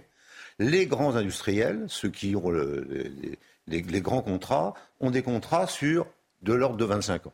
Hein. donc, donc, ils ont le prix des 42 dont on parlait tout à l'heure, plus quelque chose qui arrive grossièrement à euh, aujourd'hui à 75,8. Ça peut aller, euh, on, parle de mégawattheure. Hein, mégawattheure. Donc Grossièrement, c'est ça qui se passe. Par contre, tous les autres, William Sorin, comme moi, puisque je suis patron de PMI, on est sous contrat avec des fournisseurs. Alors ces fournisseurs peuvent être Engie, Total ou EDF, puis ça peut être aussi 25 ou 30 autres. OK? C'est des contrats. Ces contrats sont sur un an, deux ans, trois ans, et ainsi de suite. La moitié des contrats, la moitié des contrats industriels de ces entreprises dont euh, je suis un des, euh, un, des présidents, la moitié des contrats se terminaient en décembre 2022. La moitié. Et les contrats qui étaient proposés étaient des contrats qui étaient de l'ordre de 5, 6 à 10 fois le tarif précédent. Donc, euh, que, fallait-il faire? Le président de la République dit à un moment, surtout ne signez pas les contrats. Hmm. Parce qu'on va faire des choses extraordinaires, ne signez pas les contrats. C'était à la fin de l'été. À la fin de l'été, vous verrez le discours. Il dit surtout, vous ne signez pas le contrat. On va, on, va, on va vous faire quelque chose de très bien. Parfait. Donc les gens n'ont pas signé les contrats. Alors après, qu'est-ce qu'ils ont comme choix? Le 1er janvier. 1er janvier, c'est-à-dire avant-hier. Mmh. Qu'est-ce qu'ils ont? Soit ils signent le contrat. Ça a été, euh, ça a été mon cas. J'ai signé un contrat Léona, c'est-à-dire de l'ordre de six fois le, précédent. Donc je, je, passe sur une entreprise de 20 000, je n'ai pas les mêmes chiffres parce que c'est une PMI, de 20 000 à 120 000. Bon, je signe le contrat. Après, ce contrat, il court parce qu'il est sur un an, deux ans, trois ans, il court. Peu importe ce qui arrive. Bien sûr. Le, fournisseur, c'est-à-dire ce que j'appelle. Donc l'entreprise va être en difficulté. Bon, on va marquer une pause. Et William Sorin s'est retrouvé dans cette situation, c'est-à-dire qu'il a signé, il est obligé de signer un contrat. Au moment où, où, ça commence, il dit halte au feu. J'ai compris. Si on sortait, ce qui est important, c'est si on sortait du système européen, euh, on retrouverait notre indépendance. On retourne notre indépendance et on, enlève les contrats. On enlève les contrats, c'est ça qu'il faut faire. c'est la seule solution. ça paraît tellement simple que c'est étonnant qu'on le fasse pas. Mais c'était là la seule solution. Ce qui me gêne c'est qu'on n'a pas la réponse du gouvernement. Parce que s'il n'a pas de réponse, bon, bah, tant pis pour lui, mais s'il en a, c'est intéressant de les connaître. Bah, Même la réponse, la réponse en deux mots. C'est pour faire plaisir aux Allemands. Mais la réponse en deux mots. Je n'y crois pas. La réponse du gouvernement, c'est quoi je vais réformer le marché de. Je, suis d'accord, le marché de l'électricité fonctionne pas, je vais le réformer. Mmh. D'accord. Ça, c'est la réponse. C'est ça, ça la réponse. Et je dis non, On il n'y a pas de marché de réforme possible. Il y a une suppression du marché parce que ce marché est artificiel, ne peut pas marcher. Alors, par exemple, Jean-Marc Sylvestre qui nous écoute me dit qui finance nos dettes publiques? L'Allemagne, bien sûr. Nous vivons globalement à crédit. C'est une des raisons, sans doute. C'est donnant-donnant. Sans doute. Moi, je ne suis pas un grand spécialiste de l'économie. C'est intéressant. Bien sûr, mais ce que dit Jean-Marc Sylvestre est toujours intéressant. Ah et je le salue et je lui souhaite également bonne année. Euh, on va écouter euh, dans une seconde ce qui se passe avec les boulangeries. Et euh, elles sont en danger, et je reviendrai sur les boulangers, parce que j'ai oui, discuté avec les boulangers aussi. Je suis d'accord, mais la pause. Nous faisons des expériences extraordinaires désormais dans cette émission. La semaine euh, dernière, avant Noël, on avait essayé d'acheter un billet, ou plus exactement d'échanger notre billet de train. Eh bien, aujourd'hui, euh, on ne recule devant rien. On est avec Jeanne Cancard qui est dans la rédaction. On va essayer euh, d'avoir une carte d'identité ou un passeport et d'avoir un rendez-vous. Parce que j'ai lu hier qu'il faut quatre mois pour avoir une carte d'identité en France. Voilà le pays dans lequel nous sommes. Donc je salue euh, Jeanne Cancard, je la remercie. Euh, nous sommes le pays où il y a le plus de fonctionnaires, où les impôts euh, sont les plus importants, les prélèvements les plus importants. Et il faut, paraît-il, quatre mois avant d'avoir une carte d'identité en France. C'est magnifique notre pays. Barbara Durand nous rappelle les titres. Elisabeth Borne annonce le retrait de la partie controversée du décret sur l'assurance chômage. Elle devait réduire la durée d'indemnisation de 40% si le chômage devait passer sous les 6%. Dévoilée à la veille de Noël, cette disposition avait suscité la colère des syndicats et oppositions politiques, notamment à gauche. Face à la flambée des prix de l'énergie, le groupe agroalimentaire Cofigeo, qui produit notamment les conserves William Saurin, a interrompu la production hier sur ses quatre principaux sites. Le fabricant espère que cet arrêt ne dépassera pas plus d'un mois. La facture de gaz et d'électricité nécessaire à la cuisson et à la stérilisation des plats cuisinés a été multipliée par 10 l'an dernier. Enfin, après des appels à l'aide répétés, une cinquantaine de migrants en détresse a été secourue par les gardes-côtes italiens. L'ONG Médecins sans frontières avait indiqué plus tôt ce lundi être en route pour porter secours à un bateau de migrants, craignant de ce fait de violer la nouvelle loi sur les sauvetages en mer imposée par le gouvernement italien. Une seconde, mais vous avez tiqué sur la reculade de Madame Borne, Charlotte Dornelas, en écoutant. Non, mais on comprend plus rien. C'est-à-dire qu'il nous explique que c'est un décret, c'était pas annoncé, mais finalement c'est juste avant Noël on va le caler, on va reculer à l'inverse la réforme des retraites qu'on devait faire il y a six ans, mais en fait on va la faire en janvier parce que là c'est Noël, du coup c'est compliqué. Mais on va faire ce décret et puis en janvier, juste avant de faire les retraites, on va finalement retirer une partie du décret parce que ça va faire Franchement, je. Bah, si, ah oui, bah, il y a Gérard Leclerc qui compréhensible. Parce que c'est plus compliqué que ça. C'est ce qui non, justement, c'est d'une simplicité. C'est simplicité biblique. C'est comme la priorité. Comme c'est la priorité, c'est de faire passer la réforme des retraites. C'est une reculade politique pour essayer de faire accepter, pour essayer d'amadouer le décret a été critiqué justement. Allez. Oui, ben expliquez-moi l'histoire du décret. Ils ont essayé dans un premier temps. Faire passer par Vous êtes exceptionnel. Non, c'est pas du tout clair, justement. Mais c'est pas, ce qu'il dit n'est pas l'avantage du gouvernement. Hein. C'est pas l'avantage. Ne vous inquiétez pas. C'est une reculade politique. mais, mais, bon. mais c'est pas la question de la reculade, c'est la question de la nécessité de ce décret ah ben c'était bizarre, oui, effectivement, vous avez raison. aucun sens, excusez-moi, on peut le dire. Hein. Bah si, ça avait un sens. C'était si, ça de faire baisser de 40% les, les ah mais d'accord, évidemment. C'était cohérent dans le sens. On va parler des boulangers. Dans l'incitation au travail. Simplement, ça bloque trop avec les syndicats. On va parler des boulangers. Ça n'a aucun sens. On va parler des boulangers. Alors, on va parler des boulangers, mais on fait juste un petit, euh, comment dire, un petit tour avec Jeanne Cancard et on la retrouvera évidemment à la fin de l'émission parce que euh, j'ai vu ça sur euh, les réseaux sociaux hier. Et euh, euh, comment dire, j'ai vu ça sur les réseaux sociaux. Il y avait une jeune femme qui dit voilà, d'abord c'est pas quatre mois pour avoir une carte d'identité, c'est quatre mois par exemple pour avoir un rendez-vous. Ce qui est encore différent. C'est ça. Alors, expliquez-nous tout, euh, Jeanne. Je veux une petite carte d'identité ou un passeport. Je voudrais partir aux États-Unis. Euh, comment je fais?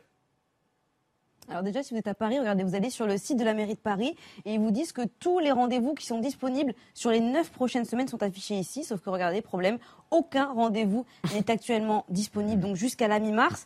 Ici, on est à Issy-les-Moulineaux, à la rédaction, donc on n'est pas très loin de Boulogne. On est en dehors de Paris. Donc de la même façon, je suis allée sur le site de Boulogne pour essayer d'aller à la mairie. Et là, pareil, regardez, les deux prochains mois, tout est complet. Alors Pascal, je ne sais pas si vous vous souvenez du site Vite ma dose, vous savez, pour trouver une dose quand on voulait se faire vacciner. Ben, de la mm. même façon, vous avez vitemonpasseport.fr. Et là, on va regarder en fait sur l'ensemble des villes.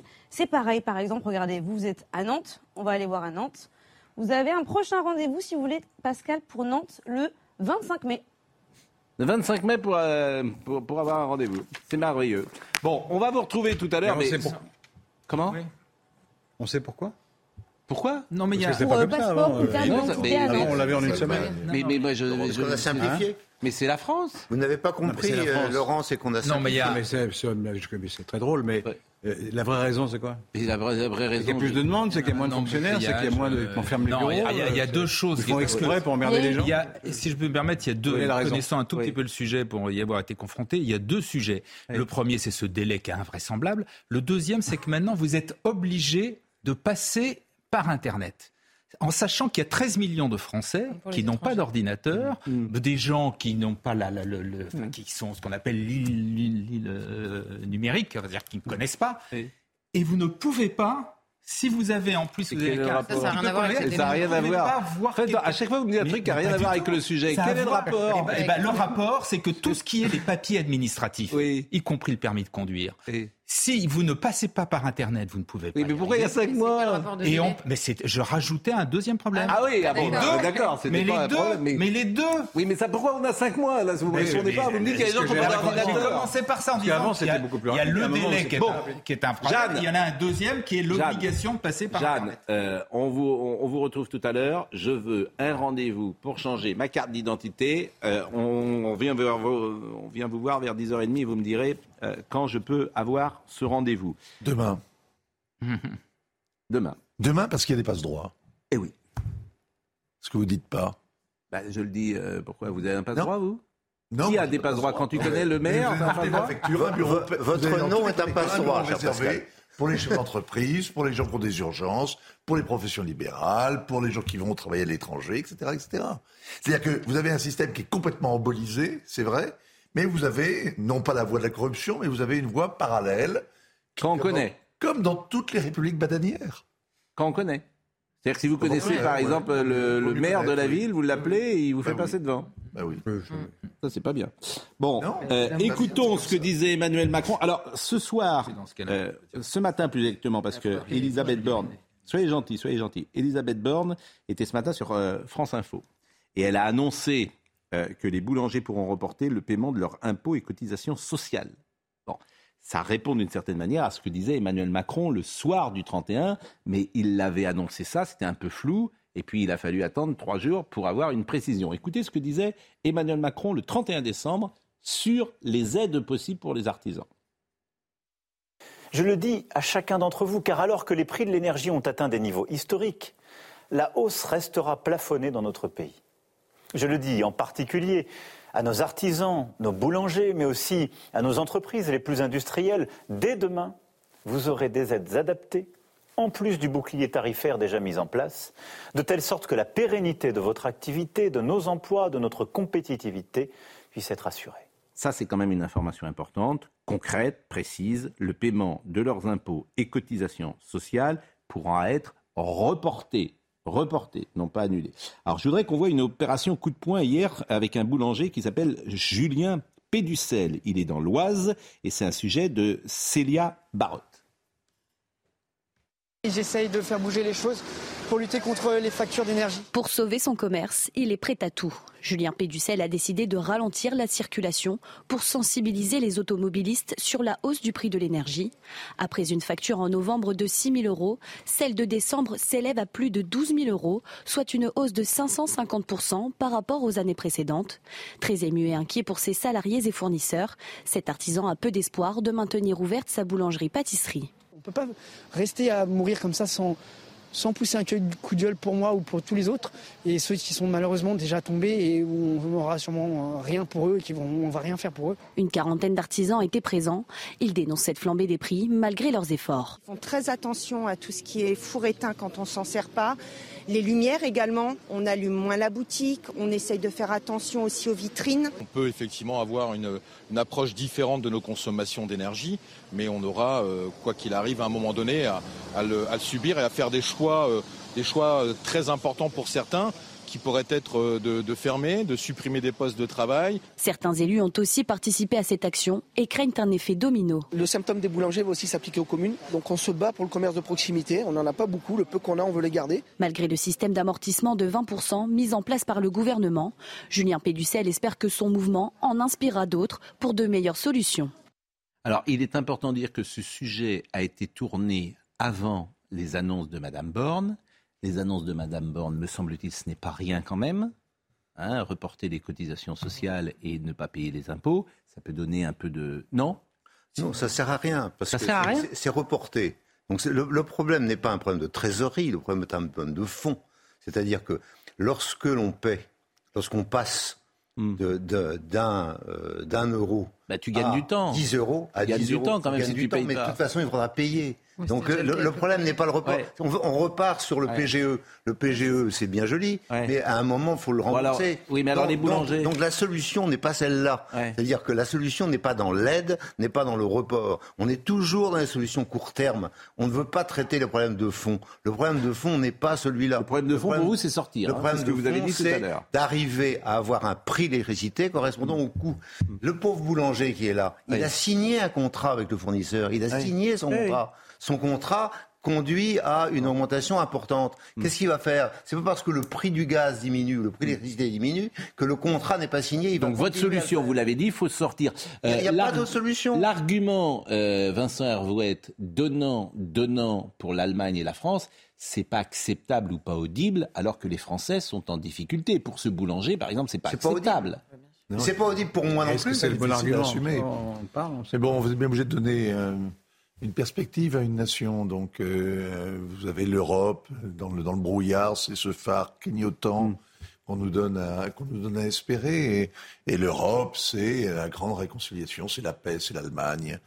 Euh, ce qui est vrai en l'occurrence. Ça va être très difficile de, de rembobiner le film et d'expliquer que c'est derrière des frontières qu'on peut se protéger d'un nombre de fléaux. Du Alors, autre chose, on va voir un sujet sur. oui, Laurent Geoffrin. On a bien vu que quand on sortait de l'Europe, comme la Grande-Bretagne, tout allait mieux, formidable. Quoi. On parle de sortir de l'arène. Je ne pas.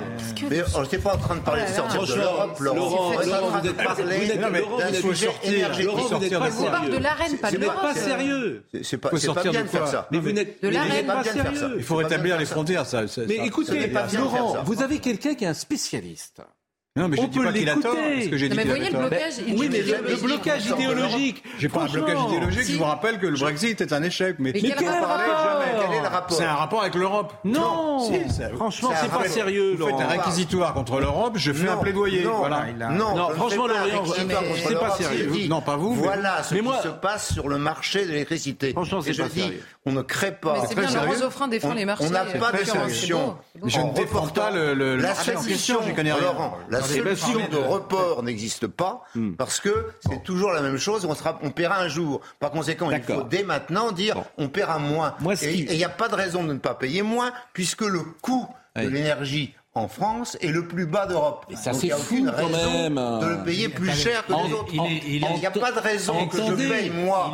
Excusez-moi, que je paye moi dans mes entreprises 600 euros le mégawattheure, alors que mes voisins euh, espagnol et portugais paient 115. Il n'y a pas de raison puisque c'est moi qui ai l'électricité au coût le moins, le moins important. Tout ce que vous dites pas de raison. C'est la réelle. Et, moi, je, ne vous parle pas. je vous parle pas de quand Je paie 600. Oui, mais il y a, y a quand même un problème. Il y a quand même un, il y avait quand même un problème pour l'instant. C'est qu'on ne produisait plus suffisamment puisque vous aviez 40 centrales qui étaient à l'arrêt. Mais quand vous avez 40 centrales. Mais Gérard, arrêtez de dire n'importe quoi. C'est pas vrai, il vous dit. Comment ça, c'est pas vrai Il n'y a pas eu 40 Il y a eu des centrales arrêtées. Mais combien Pourquoi Mais peu importe, combien non, mais pour... Donc elles ne produisaient pas si elles étaient arrêtées. Oui, mais répondez à Gérard. Nous n'avons jamais été en pénurie. Ce n'est pas vrai. Nous n'avons jamais été en pénurie. Voilà. Et tout dernièrement. Nous n'avons jamais été en pénurie. Les 15 derniers jours où il a fait beau, il a fallu, franchement, fallu diminuer la production des centrales nucléaires parce qu'elles produisaient trop.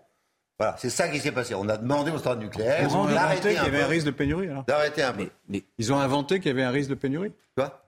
Non, ils n'ont pas inventé. Ils n'ont pas inventé. Ils ont simplement, ils ont fait des. Ils ont cru, ils ont cru qu'il y avait un risque de La météo, il n'y a pas de, temps en temps des gens qui vous disent il, va y avoir un cataclysme, il va y avoir non, mais je parle du gouvernement. La peur de ci, la peur de ça. Non, on est dans les peurs. Alors on a, on a pris une peur supplémentaire. C'est bon pour tout le monde quand on fait la peur. Mais là, là il n'y a pas eu de risque de pénurie actuellement. Alors il peut y en avoir si jamais euh, le, entre maintenant, d'ici fin février, il y a une vague de froid, mais on a récupéré le plus grand nombre de, de, centrales nucléaires. Alors avançons. Aujourd'hui, il n'y a pas de risque. avançons, avançons. Il n'y a aucune raison. Avançons, avançons. de faiblesse. avançons. L'éclairage, moi ça m'intéresse parce que j'en ai ras-le-bol de la com. Donc l'éclairage public, par exemple. Euh, on va voir un sujet de Clémence Barbier. Mais paraît-il que ça ne sert absolument à rien d'éteindre les lampadaires dans les villes. À rien du tout. Rien du tout. Mais tout parce que c'est la nuit. Ah et la nuit, et la nuit, on est, on est en basse, par conséquent, on n'est pas en train de jouer au yo-yo avec. Oui, mais on fait quand même on fait quand même quelques économies, non Quelques économies de quoi mais je ne sais pas, je pose la, question. Puisqu'on produit, on produit les électrons. Alors il faut éviter de les produire. Ça coûte de l'argent d'éviter de les produire, puisque c'est la base. Donc ça sert à rien ce qu'on fait. Tant qu'on n'a pas compris, ah tant qu'on n'a pas compris ça sert pas à rien, ça coûte de l'argent. Les centrales nucléaires, ça fonctionne en continu. Oui. Mais pourquoi on le fait? Quoi? Pourquoi on le fait On demander au maire. Non, attendez, là c'est pas là, c'est le maire de Gennevilliers qui a décidé de Alors on va voir le sujet. la question. Parce que alors le maire, je vous propose de voir un sujet. Pas le gouvernement. Le maire c'est différent, c'est-à-dire ah bah que le maire, il a des contrats, il a des contrats et je reviens, il a des contrats avec des fournisseurs et les fournisseurs lui euh, tendent la laine sur le dos. Ah donc ça sert à quel Donc là c'est ah bon bah alors vous voyez. Donc ça fait des économies pour la commune alors. Quoi? Ça fait des économies pour la commune. Ah donc ah, bah, c'est autre chose, faut te le dire. Absolument. Bon, alors voyez le sujet de Clémence. parler, il a, il a toujours raison. Donc, euh, mais je, ça fait 6 ans que je suis avec lui. Donc, euh, un peu. Je vous fais vous ah, parce bon. ils sont je connais. Je les aime beaucoup, mais bon, ils sont euh, et là et ah, l'autre, c'est compliqué. Bon, mais c'est pas qu'on n'est pas d'accord, on essaie de comprendre. Mais justement, c'est ce que je disais sur Jean-Villiers, mais voilà. il nous donner une explication. Alors, vous voyez, comme avez raison de, de, de Vous avez toujours raison. Vous avez forcément raison. Vous avez raison de vous faire, d'exploiter encore au mieux, d'exploiter encore au mieux D'une façon générale, je comprends. Clémence, Clémence Barbier, voyez le sujet, et après on parlera de l'hôpital où ça va encore plus mal. À 1h30 du matin, la ville de Gennevilliers dans les Hauts-de-Seine bascule dans le noir complet. Pour moi, c'est pas gênant. Après, euh, je conçois que pour certains, ça risque d'être un peu, ouais, un, peu embêtant. Jusqu'à 5 heures, les lampadaires sont éteints, une situation peu rassurante pour les passants. Je trouve que c'est une catastrophe parce que de ne pas avoir de lumière à 1h30 du matin, quelqu'un qui doit sortir en urgence ou quelqu'un qui travaille de nuit, il n'y a pas de lumière, c'est super dangereux. Par la sécurité, non, il ne faudrait pas que ça soit coupé. Moi, ça m'est déjà arrivé de me faire euh, envoler euh, comme au métro euh, à 8 h du soir. La ville de 50 000 habitants veut faire des économies d'énergie et lutter contre la pollution lumineuse. La police s'est adaptée à ce changement. Pour une femme particulièrement de se balader quelque part où il manque de lumière et c'est l'obscurité totale, je peux comprendre oui, qu'il y a un, sentiment d'insécurité. Notre organisation syndicale justement a, fait le nécessaire via Option Nuit euh, pour doter euh, nos collègues de moyens lumineux. À l'issue de cette expérimentation qui devrait durer quelques mois, les habitants seront consultés sur le maintien ou non de ce dispositif. Ça, ne devrait pas, ça ne devrait pas lui coûter que les électrons de nuit ne coûtent rien. Bon, donc c'est le contrat qui est mal foutu ou c'est lui qui veut interpréter le contrat en disant c'est comme ça, je fais. Euh, il fait de la com. Je, plais aux écolos en disant que je fais le bien. Voilà. Mais mais mais mais il n'y a, pas. Mais, c'est une bonne formule. Je plais aux écolos, je fais le bien. C'est exactement ça. je fais le bien. Mais physiquement, physiquement, il n'y a pas de problème. Bon. les heures de nuit sont des heures de base où les euh, centrales nucléaires fonctionnent et où Alors, on conclut sur l'électricité. Moi, ce qui me frappe, c'est qu'autant les spécialistes sur le Covid n'étaient jamais d'accord, autant tous ceux que j'entends, M. Bréchet, que j'ai entendu dans la commission d'enquête, M. Proglio, euh, M. Jean-Bernard Lévy et vous, vous êtes les quatre spécialistes, vous dites exactement au mot près la même chose. Et on l'a dit au pouvoir public depuis longtemps et on n'a pas entendu parce qu'on on a cassé. On est vieux. On a ah, cassé la filière nucléaire en France. On l'a cassé pour des raisons uniquement de com, uniquement parce qu'on ne voulait pas euh, faire plaisir aux écolos, uniquement parce que euh, c'était bien de dire qu'on est anti-nucléaire, et on en est là aujourd'hui. Bravo. Cassé, elle est toujours heureusement, heureusement, plus là. heureusement, on a de beaux restes. On a de beaux restes. On a de beaux restes. Et bon. simplement, il ne faut pas l'hôpital. Et il ne faut pas continuer à faire de la com plutôt que de faire de Je suis d'accord. L'hôpital. Alors l'hôpital, on va changer de sujet, c'est beaucoup mieux, puisque euh, je vais vous faire écouter ce qu'a dit M. Juvin à Laurence Ferrari hier matin. Il y aurait eu, parce que c'est une projection, il y aurait eu 150 morts sur les brancards en France. 150 morts entre le 1er décembre et le 31 décembre. 150 morts de gens qui, n'ont pas, qui sont arrivés aux urgences et qu'on n'a pas péri euh, en, soins. Faute des vrais morts, cela, mais tout le monde s'en fout. Hein. Pendant deux ans, on nous a fait, on nous a fait peur sur des morts imaginaires, mais là...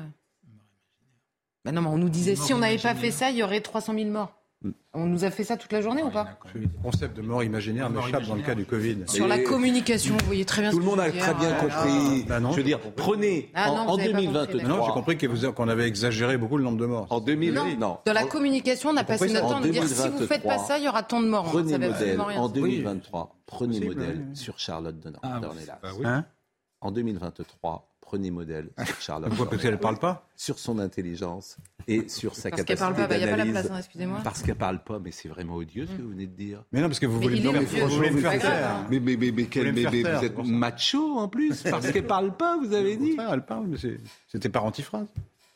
Ah, ça, c'est du pur Laurent Geoffrin. Ça, vous avez du mal. Vous avez du mal à dit ça, mais assumez, en fait, c'est pas grave. Hein, vous Je suis une grande fille, je vais pas me mettre à pleurer. La vraie nature perse Hein, comment c'est la phrase euh, sous, sous, euh, Napoléon, perçait Bonaparte? Et ben, euh, c'est pareil. Sous Bonaparte, perçait. Bah, bah, là, on voit votre vraie nature qui perce. Ma, vraie nature, c'est que je ne suis pas d'accord avec vous, et c'est ça qui vous défrise. Mais vous êtes d'accord avec moi, mais vous êtes obligé de trouver des arguments pour faire genre comme disent les jeunes, pour faire genre. Écoutez Philippe Juvin sur ce qui se passe à l'hôpital depuis le 1er décembre 2022 jusqu'au 31 décembre 2022, un mois donc. Hein. Un mois. Il y a mhm. eu officiellement 23 ou 24 personnes qui sont mortes sur des brancards en France et probablement compte tenu de la sous-déclaration, c'est ce que dit cette euh, organisation, encore une fois anciennement présidée par François Braun, il y a probablement 100 à 150 personnes en France qui sont mortes sur un brancard. Faute de décembre. Soins. On est d'accord, on parle de personnes mortes sur des brancards. Faute de, soins, faute de soins aux urgences. Faute de soins, faute de lenteur à la prise en charge. Donc il faut arrêter de dire finalement ça s'est bien passé parce que ça c'est le coup qu'on nous fait en permanence. Non, c'était pas vrai, ça ne se passe pas bien. Aujourd'hui, il y a un accès aux soins qui est dégradé, il y a des gens qui ne sont pas traités correctement. Nous, euh, il y a des urgences qui sont fermées. Les urgences en Ile-de-France de l'hôpital Foch, de l'hôpital de Neuilly depuis quelques jours sont fermées et donc vont sur d'autres urgences, dont les miennes, et avec un effet évidemment multiplicateur de l'encombrement de nos patients. Je, vous dis, on a une surmortalité aujourd'hui dans nos hôpitaux. On n'est pas bien soigné en France, il faut le dire. Hmm. Ah, bah oui qu'il y a une crise de, l'hôpital et une crise des urgences. Il y a une crise partout. Mm. Il y a une crise à l'école, il y a une crise à la justice, il y a une crise à l'hôpital, il y a une crise d'électricité. Où est-ce qu'il n'y a pas de crise? Et quel pays n'a pas de crise? Ah. Ah. ah. bon, d'accord. Voilà. Non, mais surtout, on aurait. Veut pas dire, ce qui ne veut pas dire qu'il ne faut rien faire, au contraire. Je, dis simplement. C'était, en fait, c'est terrible. Mais non, mais cette idée. c'était, parfois, j'anime des débats, mais, cette, idée, cette réponse, c'est terrible. Cette idée. Mais c'est ce qu'il pense, il n'y a pas de solution, je sais. Pas du tout. En fait, Gérard, il pense qu'il n'y a pas de solution. Il ne veut pas appliquer un autre logiciel. Ah, mais c'est extraordinaire, c'est exactement l'inverse. C'est exactement l'inverse. Mais il faut tout changer. Je dis, en fait, il faut tout changer. Euh, sur l'hôpital aussi, vous avez un plan. Tout Non, mais, euh, là, bah, parce que les médecins, les médecins et les directeurs de d'hôpital parlent eux également de la bureaucratie, des papiers qui remplissent toute la journée, de l'impossibilité de la création de 1000 étapes. Alors je vais vous dire manque de moyens, je vais vous répondre et je vais demander à, je vais, demander à Marine Lançon. Le. Attendez, je vais demander à Marine oui, Lançon. Florian Tardif, on avait prévu de le faire demain. On dépense plus que tous les autres voilà, pays. Et je lui ai demandé de faire un sujet dans tous les domaines. Dans tous les domaines. C'est-à-dire que la PHP, c'est un bon exemple, 40% euh, des gens qui sont payés à la PHP n'ont pas vu un patient. 40%. Ce ne sont que des administratifs. Donc quand je dis qu'il faut tout changer, à l'hôpital américain, par exemple, vous n'avez pas autant d'administratifs que à la PHP. Bon.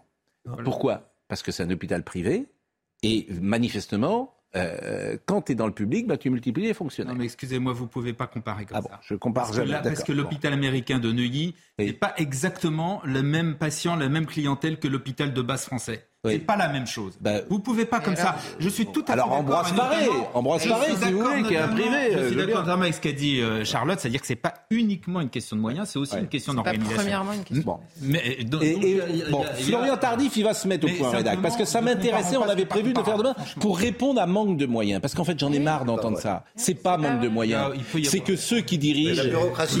Voilà. Le Covid aura au moins son mérite, c'est de nous débarrasser du lieu commun. Il consiste à dire qu'on qu'on a le meilleur système de santé au monde. On a soudain découvert qu'il était fragile, qu'il était défaillant et qu'il était hors de ah. prix. Et qu'on avait fait les ARS en plus?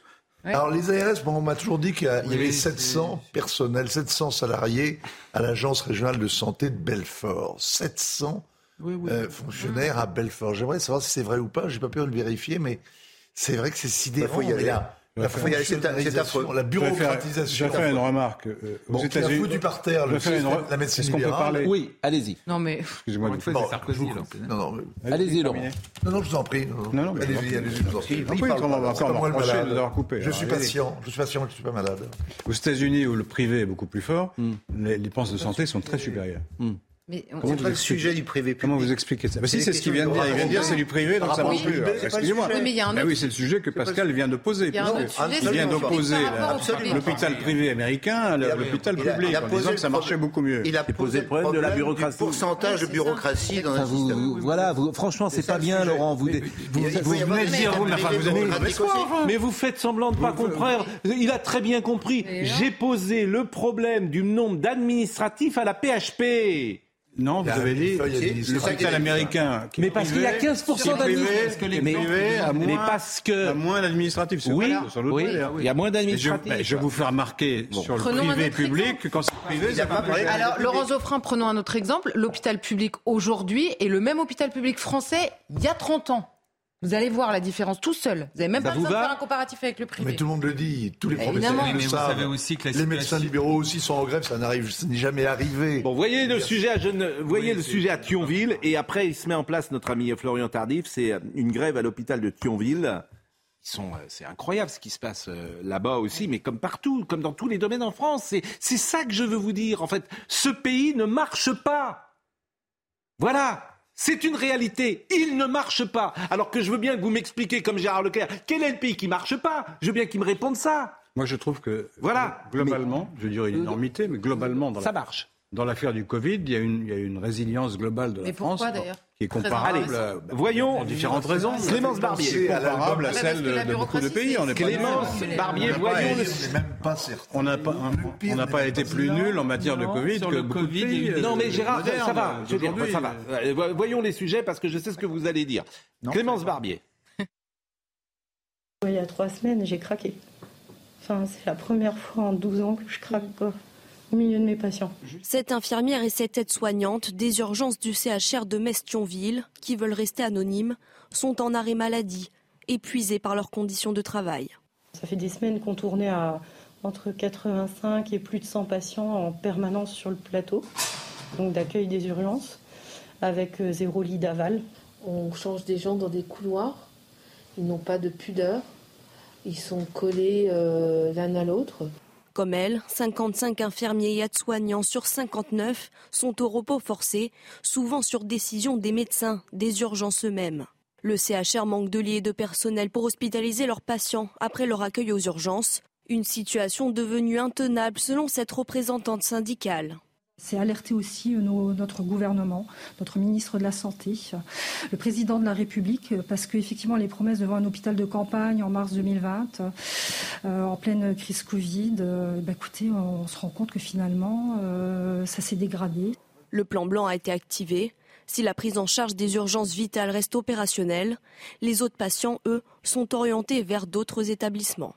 Donc j'avais demandé à Florian Tardif, parce que hier dans la rédaction, il regardait les dossiers, il me dit mais en fait on, dépense plus que n'importe quel pays d'Europe et on est, ça marche plutôt moins bien.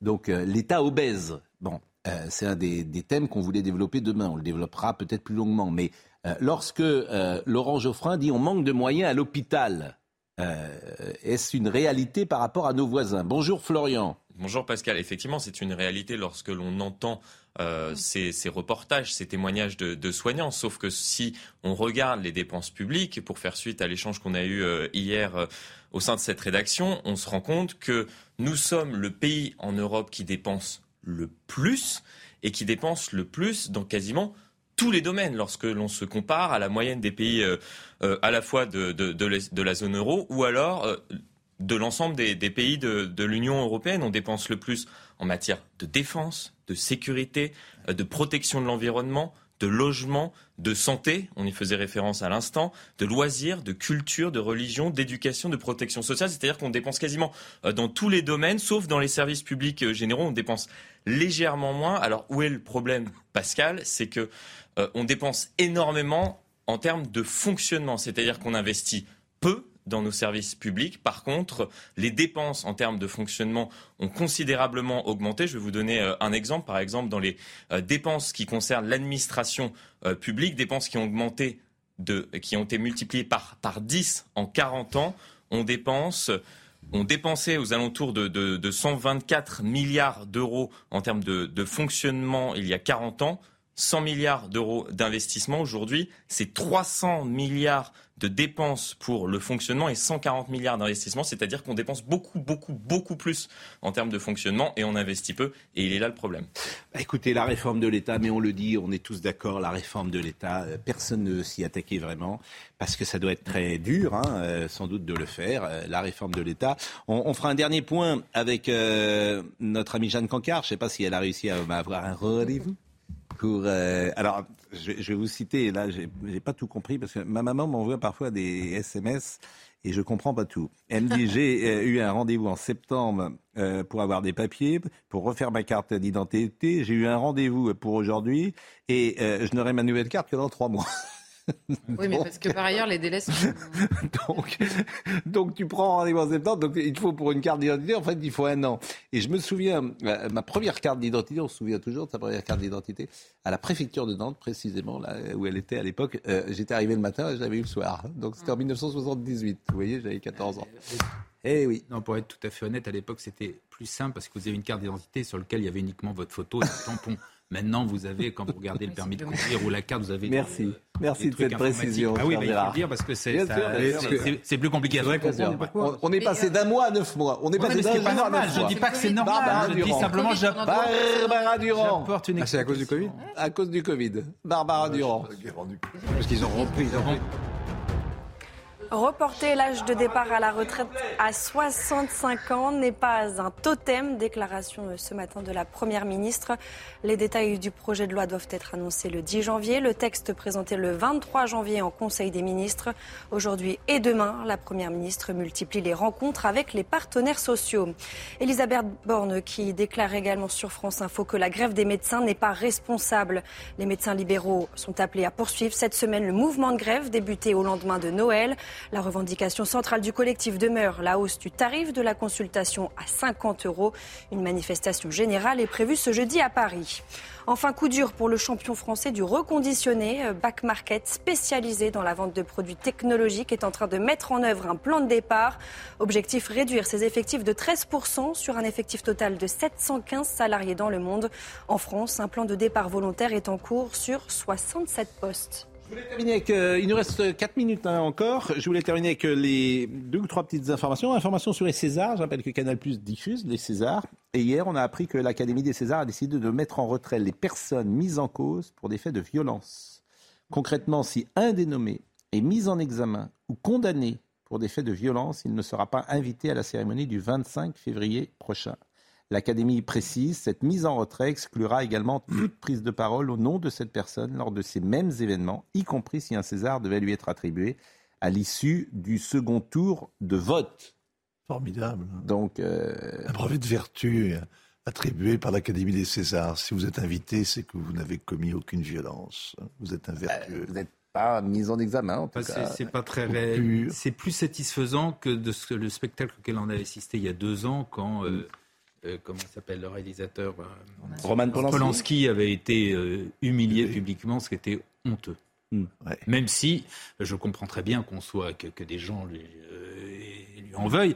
Mais euh, voilà, je préfère encore cette solution-là qui n'est pas glorieuse, mais, au moins on évite. en examen et la condamnation, déjà, c'est horrible. Oui, déjà, je suis d'accord. Sofiane, en fait, la décision est prise pour la cérémonie 2023 à la suite de la mise en examen fin novembre pour violence et viol sur conjoint de l'acteur Sofiane Benasseur. Le jeune comédien a été révélé dans le film Les Amandiers. Sofiane Benasseur avait été euh, retenu dans la liste de la trentaine de révélations des Césars avant d'en être sorti en urgence quand les poursuites judiciaires à son encontre ont été rendues publiques. Donc euh, je ne sais pas ce que vous en pensez. que la question qu'il faudrait poser aux organisateurs, c'est si la personne celle-là ou une hmm. autre, est innocentée, bah, oui. est-ce qu'il y a des excuses qui vont être présentées Est-ce qu'elle va être réhabilitée publiquement dans le monde du cinéma C'est le mise en examen. La condamnation, on peut discuter, même on peut ne pas discuter, mais on peut, dire. Je, mais comprendre quand mise en examen, mais à ce moment-là, il faut garantir à la personne que si, si elle est innocente. Et vous savez bien que c'est fini. Il y a... Vous savez bien. L'affaire, l'affaire, euh, l'affaire Harry Habitant montre. Le problème, c'est que ça se fait dans beaucoup L'affaire Harry Habitant montre aujourd'hui que sa carrière s'est arrêtée. Qui? L'affaire Harry Habitant, il est mis en examen, sa carrière s'est arrêtée. Hmm. Et plus aucun producteur ne tournera avec lui, plus aucun réalisateur ne tournera avec lui. Je ne sais pas. Il a été Bah, il a jugé déjà? Non, il est mis en examen. Mais, mais, avant d'être mis en examen, alors je, je non, mais c'est un problème général. pas la qualification. C'est un problème général dans les médias d'ailleurs, parce que oui, oui. bon, en fait le problème c'est que la rhétorique. des tonnes sur la sur l'enquête, l'instruction, la, la, mise en examen. Jeanne Focard, pour terminer, je veux savoir si j'ai ma carte. Mais oui, mais quand le type est innocenté, on ne fait rien. Oui, bah, euh, si. Ah ouais. Parce que la plupart du temps, c'est pas innocenté, c'est des non-lieux. Les décisions même de justice ah sont discutées. Non, mais c'est compliqué. Si la justice dit qu'il n'est pas coupable, il faut prendre. Bon, Jeanne Cancard, il reste quoi? Il reste une minute. Jeanne, Jeanne, est-ce que j'ai mon rendez-vous? Oui. J'ai trouvé deux rendez-vous. Alors, il y a le premier, il va falloir que vous couriez parce que c'est à 11h45, donc euh, il va falloir se dépêcher. C'est dans une heure. Mais en revanche, c'est à Crécy-la-Chapelle, donc c'est dans le 77. Ah, bah c'est pas, mal quand même, vous avez trouvé un rendez-vous. Dans une heure, c'est impossible. Oui, aujourd'hui à 11h45. Ouais, c'est bien. Pour une carte d'identité. Et sinon. Mais j'ai le droit de la faire partout en France, ma carte d'identité. passeport n'importe où. Vous n'êtes pas obligé de le faire là où vous habitez. Vous pouvez le faire n'importe où. Et sinon, si pour aujourd'hui une heure ça va être écrac, vous voyez ici les Moulineaux, j'ai tapé ma localisation. Eh bien, j'ai un rendez-vous le 14 mars à la mairie de Massy. Massy, c'est environ 10 km d'ici. Massy. Bon, bah écoutez, euh, je ne sais pas ce que je ferai. Je vais demander à Serge Netzar si je peux ne pas être là le 14 mars pour aller faire une carte d'identité. J'ai même pas de carte d'identité. J'ai un passeport. Vous êtes un personnage sans identité. Je. Six personnages en quête d'auteur. Bon, euh, bah merci. C'était un plaisir, monsieur Le Floch. Prigent, c'est la première fois que vous venez nous voir. On vous voit souvent chez Laurence Ferrari. Et c'était très intéressant de vous écouter. Je vais là où on me demande de venir euh, pour parler énergie. C'est fini. C'est fini, donc je dis que Thibaut Palfroy était à la réalisation, Titouan Lepage Quête était au son, Samuel était à la vision, Marine Lançon bien sûr, Justine Cerquera, Jean-Marc Morandini. Dans une seconde, rendez-vous ce soir.